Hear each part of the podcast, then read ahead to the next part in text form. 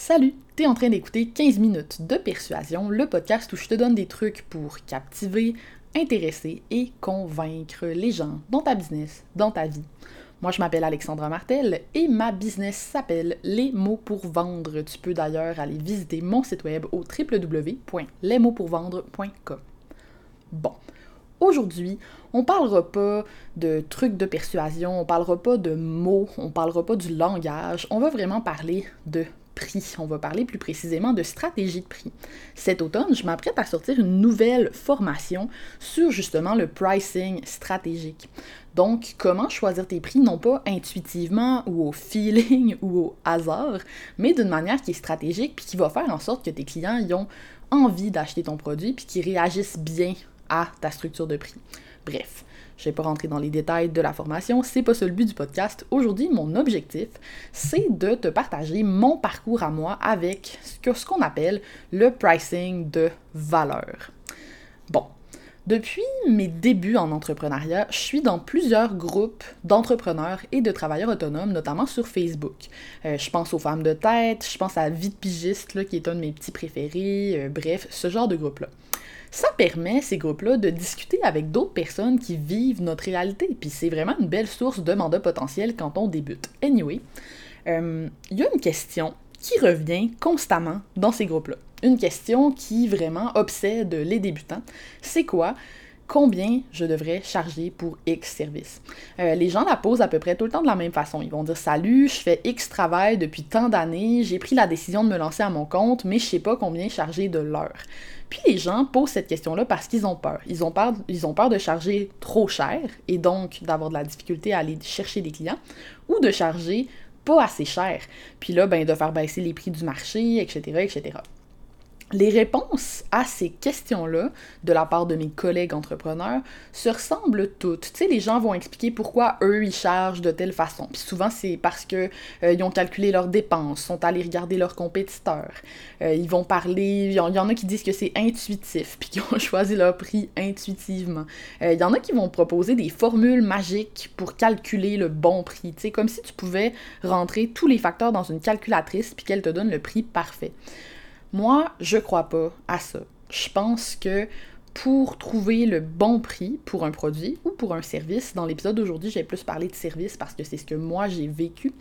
Euh, il faut vraiment le faire stratégiquement. Il faut penser en termes de valeur. Je suis bien placée pour en parler d'ailleurs de pricing de valeur parce que j'ai multiplié mon taux horaire presque par 10 en 4 ans quand j'étais à la pige. Donc quand je faisais des contrats euh, de copywriting par exemple ou de consultation. Quand j'ai commencé comme travailleuse autonome, puis là c'est une grosse confession que je te fais parce que c'est horrible de faire ça, je demandais 22 dollars de l'heure pour mes services. À l'époque, j'avais un mindset d'employé. J'étais encore étudiante euh, au même moment là, que, que, que je faisais des petits contrats à côté. Moi, j'avais pas l'intention de devenir entrepreneur. Puis à mes yeux, 22 pièces de l'heure, c'était un salaire de reine. Quand j'ai décidé de prendre ma business un peu plus au sérieux, puis d'arrêter de, de, de, galivander dans l'université, euh, j'ai augmenté mon taux horaire tranquillement, jusqu'à atteindre 45, 60, puis éventuellement 80 dollars de l'heure. Mais c'était jamais assez. Pourquoi c'était jamais assez? Parce que j'avais l'impression de travailler tout le temps. Puis malgré ça, mais j'avais du mal à bien vivre de ma business. Puis j'étais à 80 de l'heure. Tu sais, qu'est-ce qui se passe? Surtout j'étais vulnérable aux sécheresses. Puis ça, je pense que tous les travailleurs autonomes dans le monde des services, on connaît ça. Euh, tu sais, les périodes de l'année où, malgré tous nos efforts, on manque de travail pendant quelques semaines. Euh, dans ces moments-là, je vivais énormément de stress, puis je me surprenais des fois à rêvasser là, en magasinant les offres d'emploi dans des agences marketing.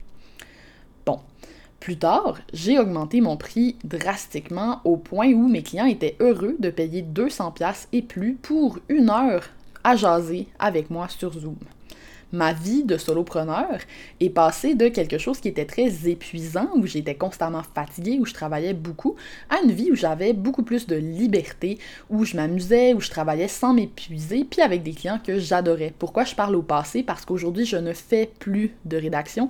Euh, j'ai changé de modèle d'affaires et j'ai passé euh, à la formation en ligne finalement, qui est un modèle complètement différent dont je parlerai pas aujourd'hui. Aujourd'hui, c'est vraiment mon expérience de travailleur autonome que je veux partager. Donc, tous ces changements-là, ils se sont produits en seulement quelques mois. C'est quoi qui s'est passé? Tu sais, au début, là, quand je chargeais 45 de l'heure, par exemple, mes textes n'étaient pas quatre fois moins bons que ceux que j'écrivais quand j'ai commencé à charger 200 de l'heure. J'ai pas non plus changé de clientèle cible d'un moment à l'autre. Donc, euh, c'est pas vrai là, de dire que je visais des clients euh, différents quand je chargeais 45 ou quand je chargeais 200. J'ai pas vraiment changé de clientèle. Aujourd'hui, sur le podcast, je te partage le conseil que j'aurais aimé qu'on me donne quand mon idée pour les mots pour vendre a germé au départ. La stratégie de positionnement puis de pricing qui a transformé ma vie puis ma business pour le mieux puis qu'encore aujourd'hui j'applique dans le monde des formations en ligne, mais on en reparle dans le prochain épisode. C'est simple. Pour augmenter radicalement ton revenu en travaillant moins, augmenter ton taux horaire, ça suffit jamais. Je répète, augmenter ton taux horaire, ça ne suffira jamais. Puis là, peut-être que tu dis ouais, mais tu viens de me dire que tu chargeais 200 pièces de l'heure. J'ai un peu menti. C'est-à-dire que à ce moment-là, j'avais pris la décision d'arrêter de vendre des heures de travail à mes clients. Mon temps, c'est ce que je procède de plus précieux. C'est pas une commodité. Charger à l'heure, ou pire dans mon domaine à moi, la rédaction chargée au mot, c'est complètement absurde. La seule chose que je vends à l'heure, puis encore là aujourd'hui j'en fais très très rarement, puis seulement à mes étudiants, ce sont mes consultations. Mais à ce prix-là, je vois pas ça comme un taux horaire. Tu sais, quand tu charges 300-400 dollars pour une heure de consultation, euh, t'es pas en train de charger un taux horaire. Bon. Euh, puis là, il y a des gens qui, qui, ont beaucoup de résistance à cette idée-là que charger à l'heure, ça marche pas. Il y a des gens qui sont attachés à un taux horaire. Moi, je charge 80 moi, je charge 75 de l'heure, peu importe. Puis, qui voient pas pourquoi c'est absurde. Généralement, plus on a d'expérience dans la réalisation d'une tâche, plus on la complète rapidement. Charger à l'heure, pour moi, ça revient à pénaliser l'efficacité. A contrario, est-ce que mon client devrait me payer plus cher parce que je me suis levée du pied gauche un matin puis que je suis plus lente que d'habitude? Puis, si tu es dans un métier qui est créatif, comme moi qui faisais du copywriting ou que tu es un graphiste, par exemple, probablement que tu réfléchis à tes mandats tout le temps pendant ta marche du matin, quand tu prends ton bain, quand tu fais la vaisselle. Peut-être que tu as une idée de génie pendant que tu es en train de parler à ta mère au téléphone. Est-ce que tu vas facturer ton client pour les minutes que tu as passées à réfléchir à son projet dans ton bain? Pourtant, ça fait partie du processus ça marche pas. C'est très difficile de charger à l'heure et d'être transparent vis-à-vis le client. De la même façon, charger au mot, par exemple, ou je sais pas, pour un graphiste, ça serait quoi l'équivalent? Peut-être charger à, je sais pas moi, euh, au fichier, là, je dis n'importe quoi. C'est encore pire. Tu sais, si on prend l'exemple d'une page de vente, puis d'un copywriter, vu que moi, c'est ce que je faisais.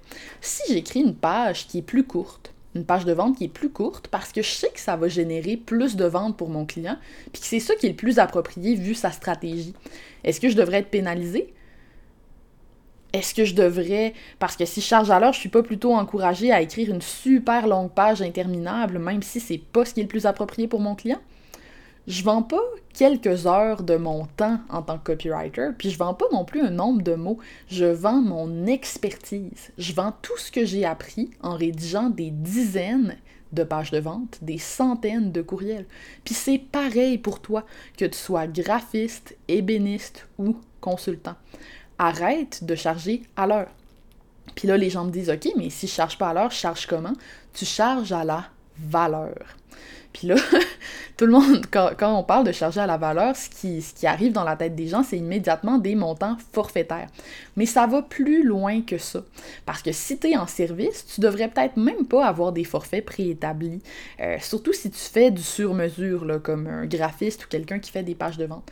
Parce que pour pouvoir fixer ton prix, il faut que tu connaisses la valeur que tu peux offrir à ton client. Puis pour ça, ben, il faut que tu discutes avec ton client pour savoir de quoi il a besoin exactement.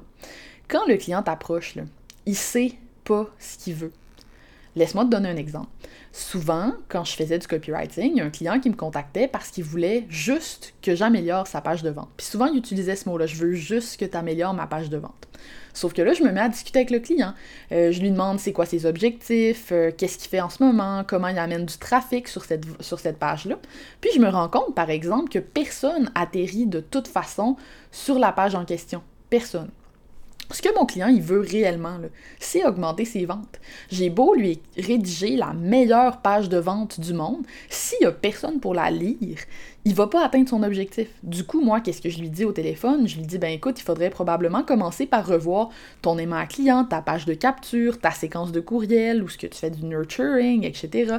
Euh, ou peut-être ses courriels de prospection, s'il fait de la prospection, ou peut-être les textes de ses publicités. Le client sait rarement ce qu'il veut. C'est à toi de lui poser les bonnes questions pour connaître son objectif puis lui offrir la meilleure solution, celle qui va lui apporter le plus de valeur. Parce que le client, est prêt à payer pour ça, pour la valeur que tu vas lui apporter. Laisse-le pas magasiner au prix. Positionne-toi comme un conseiller, pas juste comme un exécutant qui réalise un travail X ou Y.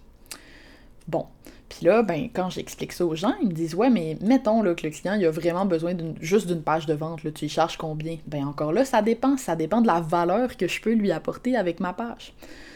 Puis là, je veux pas dire que plus le budget du client est élevé, plus tu charges cher, là, c'est pas très honnête, puis c'est pas là que je veux t'amener dans ma réflexion. C'est juste que le travail que j'ai à faire pour écrire une page de vente, ou si je suis graphiste pour brander une business, va dépendre de plusieurs facteurs. Rédiger une page de vente efficace, c'est pas juste de l'écriture. Ça passe par de la recherche, de l'analyse, de la consultation. Ça dépend beaucoup de ce qui est déjà en place chez le client aussi. Donc, il faut que je discute avec lui d'une manière ou d'une autre pour apprendre à le connaître. Euh, savoir ce qui le différencie de ses compétiteurs, euh, voir, euh, des fois je discutais avec des clients de mes clients pour pousser la réflexion encore plus loin que ça. Tout ça, ça permet de savoir c'est quoi la vraie valeur que je peux apporter au client, c'est quoi la bonne méthodologie, celle qui va apporter une transformation dans sa business, dans sa vie, et c'est pour ça qu'on charge. C'est comme ça qu'on réussit à pricer euh, d'une manière qui est pour moi plus profitable, autant pour soi que pour le client. Puis souvent, la dernière objection que j'ai au pricing de valeur, c'est Écoute, Alex, je trouve ça vraiment intéressant, mais j'ai peur que les clients trouvent ça trop cher, surtout comparé à mes compétiteurs. Puis genre, je comprends tellement ce sentiment-là, puis je mentirais pas, c'est extrêmement difficile au début de changer pour le pricing de valeur. C'est un changement en profondeur, ça se fait pas du jour au lendemain. Tes clients, là, euh, s'ils magasinent au prix en ce moment, s'ils veulent euh, savoir combien ça va leur coûter, puis que c'est leur préoccupation numéro un, mais ça va être ta job de leur faire comprendre qu'ils devraient plutôt être préoccupés parce que tu peux leur apporter comme valeur la prochaine fois que tu discutes avec un client potentiel, souviens-toi que, numéro un, tu vaux plus qu'un taux horaire. T'es pas un exécutant, tu es un allié stratégique, tu es un conseiller. Ton craft, l'art, ce que tu fais, tu le connais sur le bout des doigts. Pour vendre à la valeur, il faut que tu aies confiance en toi puis en ce que tu peux apporter avec tes services. Si tu te rends compte, d'ailleurs, en écoutant cet épisode-là, que peut-être t'apportes pas beaucoup de valeur, ben c'est peut-être le temps d'avoir une réflexion sur ton offre. Demande-toi si j'offre pas assez de valeur pour charger plus que, je sais pas moi, un montant à un taux horaire, qu'est-ce que je pourrais ajouter dans mon offre de service pour augmenter cette valeur-là? Mais bon, là, je sors un peu du scope de l'épisode. Puis numéro 2, ben ton client aussi, il vaut plus qu'un taux horaire. Il faut que tu te rappelles que tu as choisi de fixer tes prix différemment, de faire du pricing de valeur parce que c'est mieux pour tes clients. Tu pas envie de le vendre n'importe quoi là, sous prétexte que c'est ça qui veut puis qui t'a demandé. Toi, tu as fait le choix de vendre aux gens ce dont ils ont véritablement besoin, ce qui va faire une différence dans leur vie ou dans leur business. Cette posture-là, ça va te différencier de tes compétiteurs qui, pour la plupart, font juste obéir à la dictature de la soumission ou du brief. Ils font juste, euh, c'est ça, exécuter ce que le client demande. Il va toujours avoir quelqu'un, quelque part, qui va accepter de faire la même chose que toi pour moins cher. Mais ça fait rien parce que si tu adoptes le pricing de valeur en tant que travailleur autonome, en tant que consultant, en tant que personne qui travaille en service, tu n'auras pas envie de travailler avec des clients qui sont pas capables de reconnaître tes services à leur juste valeur dans l'épisode de podcast qui sort la semaine prochaine. On va approfondir un petit peu le sujet du pricing de valeur, puis on va voir comment ça peut s'appliquer aussi dans le monde des produits, parce que c'est une question qui revient souvent quand je parle de ça. Euh, si ça te crée des émotions, des questionnements, des hésitations, n'hésite pas à venir me faire un coucou sur Instagram, ça va me faire plaisir d'en discuter avec toi. Salut là!